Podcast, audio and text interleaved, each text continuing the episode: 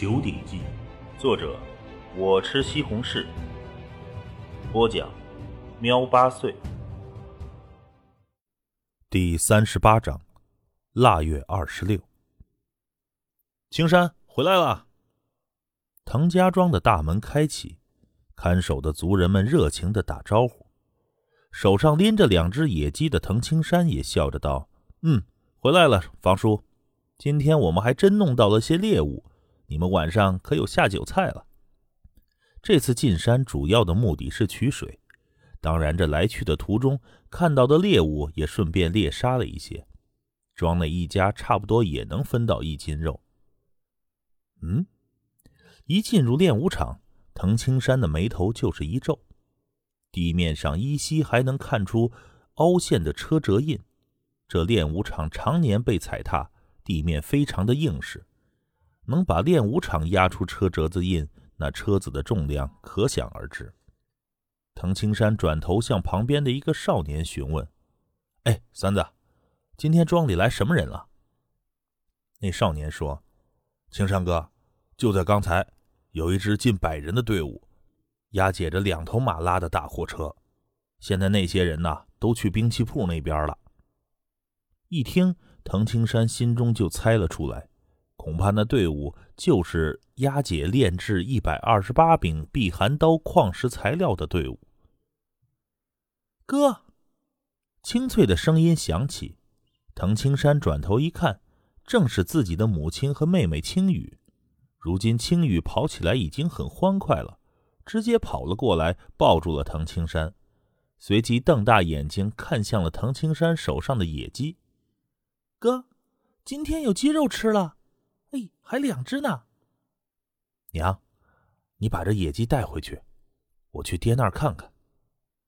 滕青山把两只野鸡递给了母亲袁兰。好，你爹接下来的日子很苦，也要多吃一些东西，补补身体。袁兰接过了这两只野鸡，族里分配食物是按照各家贡献的大小。当然，即使最没贡献的，也会有最低数量的肉食。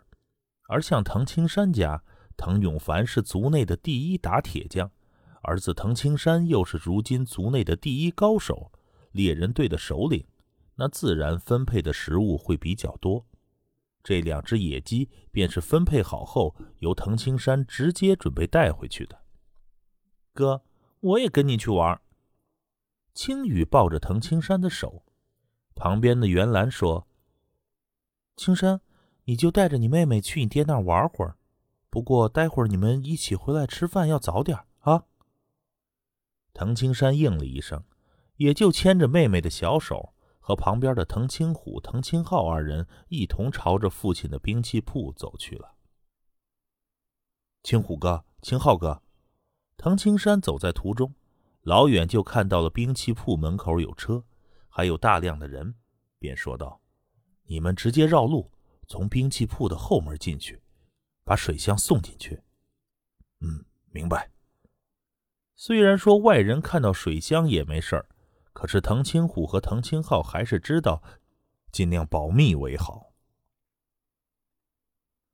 兵器铺内这时候热闹得很，不少兵器铺的学徒们正忙着搬运各种材料。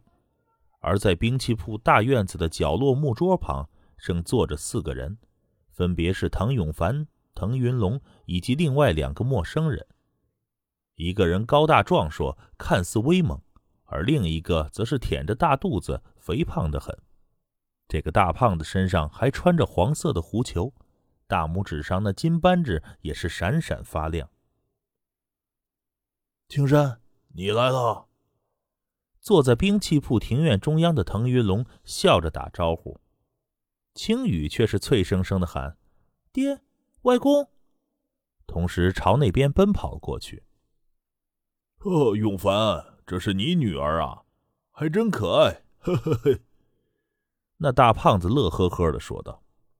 滕永凡笑着点头，同时一伸手把青羽抱在了腿上。那大胖子接着说。滕老族长啊，永凡，我们做生意不是一年两年了，你们也应该知道，我给你们的价格绝对不高，这一万三千两白银，我把零头都抹掉了。李二啊，腾云龙笑着道：“我们都是老朋友，我腾云龙呢，从来不说谎。更何况你也应该明白，能交给我们这么一笔大生意的人，不是一般人。那些人亲自跑到我滕家庄，肯定是为了压低价格。我们滕家庄啊，也是没办法，只能接下来。你这价格略微再低点儿。”也好让我们有点赚头啊！那大胖子思考了一下，那好吧。大胖子那带着金扳指的右手一拍桌子，豪爽道：“看在咱们这么多年朋友的份上，我也懂你们的苦处。不说废话了，一万两千五百两白银，这是最低了，再少一个铜钱儿可都不行啊！”腾云龙和滕永凡相视了一眼。行，腾云龙点头了。我让人取银子。说着，腾云龙笑道，和旁边的滕永凡点点头。滕永凡亲自起身去取银子了。滕青山瞥了一眼坐在大胖子身边的壮汉，这个男子双目有神，筋骨之力也是极强，应该是个不错的高手。不过和昨天来的那个骑兵队伍的首领相比，还是要差远了。就在这时候，滕永凡亲自抱着一个箱子过来了。砰的一声，箱子落在了地上。李二，那里面是四千五百两银子，我这儿呢是八千两银票。说着，滕云龙递出了银票。银票。那个叫李二的胖子脸色微变，眉头一皱，瞥了一眼银票，看到银票上“扬言”二字的大印，脸色才略微好看了点哎呦，滕老组长啊，这八千两银票，我去扬州的钱庄取银子，可是就要缴纳八十两的费用啊！一百提一，这是扬州钱庄的收取的费用比例。滕云龙呢？苦笑道：“李二啊，我们滕家庄一般怎么会有银票呢？这还不是那个订货的人，人家只给了这八千两银票，我还担心到时候对方不付尾款呢。哎，谁叫咱们小庄子好欺负呢？李二啊，你就担待着点儿啊。”这李二胖子也站了起来，叹了口气：“哎，算了，我也不计较了。我们做生意本身也是要把银子存进钱庄的，那就算了。嗯，点清楚了吗？是，是四千五百两。那打开箱子数银子数目的壮汉点头道：‘那好。’李二胖子看了滕云龙一眼。”滕老族长，永凡兄弟，那咱们这笔生意就算成了，我也就先走一步了。滕云龙立即起身去送这群人。这群人离开之后，兵器铺内立刻安静了不少。滕青山看向父亲滕永凡：“父亲，这笔生意很吃亏吗？”“嗯，如果那笔尾款能拿到手，也不算吃亏。”滕永凡说道：“一百八十二柄避寒刀，价值一万八千二百两银子。我们成本，单单各种材料，现在购买的花费是一万两千五百两白银，再加上庄内其他的一些特殊材料，成本也有近两千两白银。再加上避寒潭的潭水，还有人力费用这些。”唐青山点了点头，单单材料成本就是一万四千五百两银子。这碧寒潭的潭水对滕家庄而言不值钱，可是不知道碧寒潭所在的人而言，那就是无价的宝贝。还有滕永凡、滕云龙即将一个多月不断的辛苦打造的人工，这笔生意拿到尾款也只能算是小赚了一点点。嘿，那些盐商，别看他们财大气粗，可是做起生意来呀，小气吝啬的很。否则怎么会亲自跑到我们这儿来订货？滕永凡也是嗤笑着。尾款会不会拿不到？滕青山皱着眉。滕永凡略微思考，摇头说：“虽然我也有些担心，不过应该不会。一是对方是扬州的盐商，地位不同，估计还犯不着赖我们的银子；二来以对方的武力。”根本不需要和我们耍手段，那直接威逼我们练兵器，不练就杀，那不更干脆？滕青山点了点头，父亲说的不无道理，只是对方占据了绝对的优势，滕家庄心里还是担心对方会耍赖。青山，从今天起，直到这避寒刀全部练成，每天晚上我都要待在这兵器铺里了，家里的事情。你帮着点娘，青雨还小不懂事儿，你娘又要做家务，又要带青雨，很累的。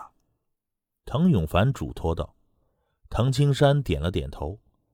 妹妹青雨毕竟只是六岁的孩子，又不像是自己拥有前世的记忆，她的淘气和不懂事儿是正常的。接下来的日子，父亲滕永凡和族长滕云龙几乎就完全住在了兵器铺。有时候忙的吃饭都没时间回家，只能让家里的人送饭过来。